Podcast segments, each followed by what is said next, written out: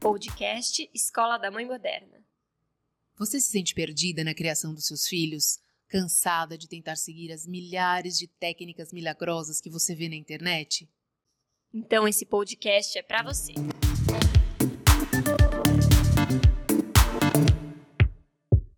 Olá, mãe moderna. Hoje o nosso podcast está mais para perrengue da semana do que para podcast. A gente vai trazer aqui um tema da vida real.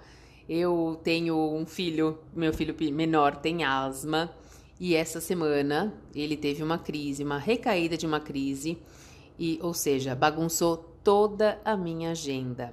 Então isso a gente resolveu trazer um pouquinho para dividir com vocês, porque é muito comum a gente ter essas, a semana toda programada. Aliás, a gente acha que tem controle sobre várias coisas e no fundo a gente percebe que a gente não tem controle sobre tudo, né?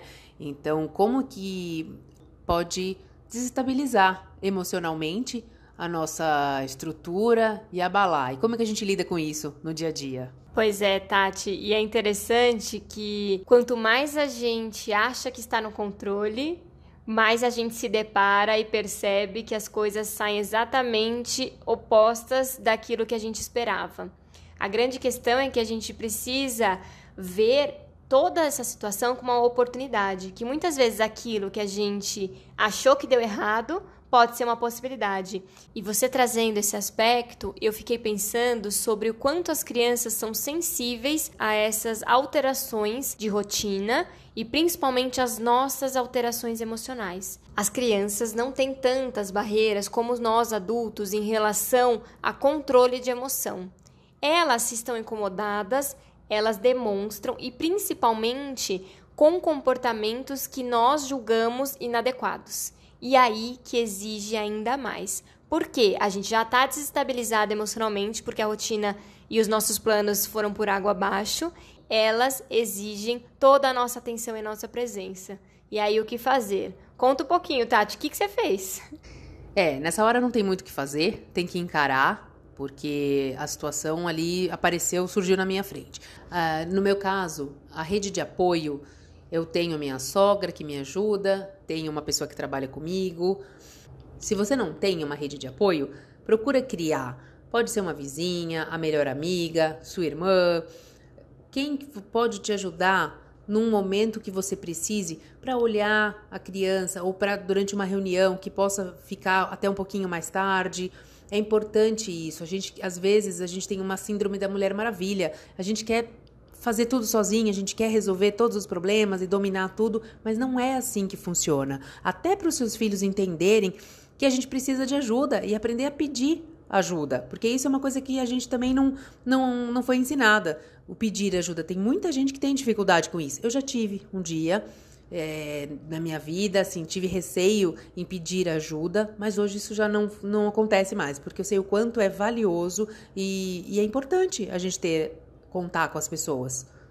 Exatamente, Tati. E uma questão que é importante, quando acontecem esse tipo de situação, nós adultos, principalmente as mães, tendem a acreditar que precisam ocupar esse tempo da criança ou precisam se dedicar 100% e abdicar aquela, aquele plano, aquela ação que ela tinha pensado.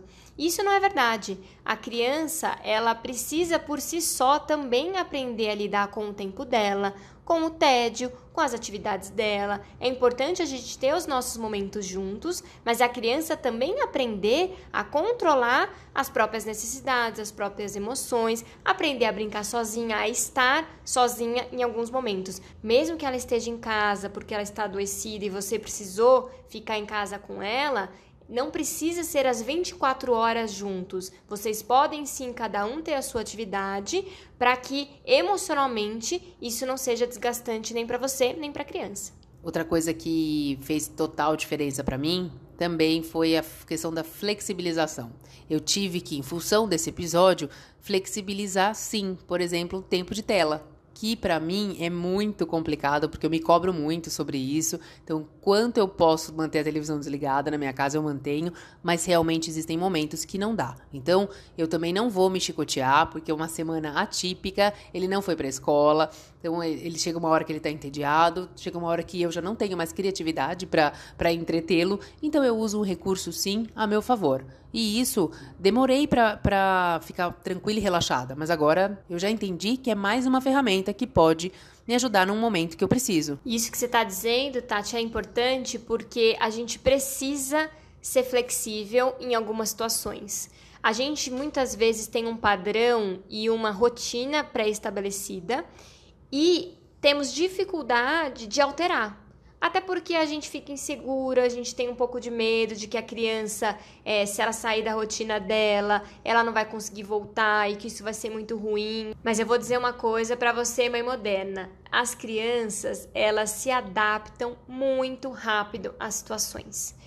Então, ela vai conseguir nessa semana que ela tem que ficar de molho, ter uma rotina diferente e rapidamente se adaptar.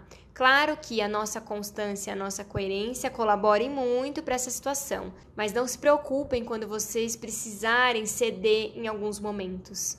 Eu acho que, Tati, vale você trazer para as mães como é que você se sentiu nesse momento. Conta um pouquinho para elas, até porque eu acredito que muitas mães que estão ouvindo a gente nesse momento também passaram por isso. E como é que foi a sua sensação, o que você pensou e como que você resolveu esse problema de uma maneira mais prática? Confesso que no, no primeiro momento, saber que ele tinha que ficar duas semanas em casa, fiquei um pouco irritada e me abalou um pouquinho mas também foi algo rápido, passageiro, porque a partir do momento que eu preferi encarar essa situação com mais leveza, foi melhor para mim e tenho certeza que foi melhor para ele também.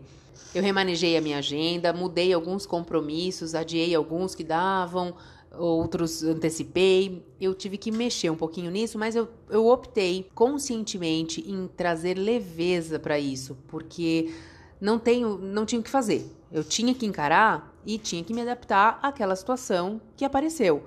Eu acho que o grande segredo é isso, é a leveza. Se você sabe que você tem algo para fazer, não tem jeito, torne esse momento mais leve, porque isso é bom para você e para as crianças.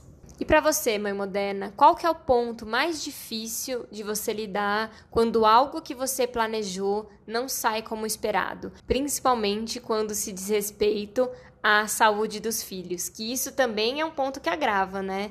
Deixa uma preocupação, é, a cabeça fica cheia e a culpa bate porque você sabe que precisa se doar, mas você também já tinha planos. Conta um pouquinho pra gente. Conecte-se, arroba Escola da Mãe Moderna. Até semana que vem.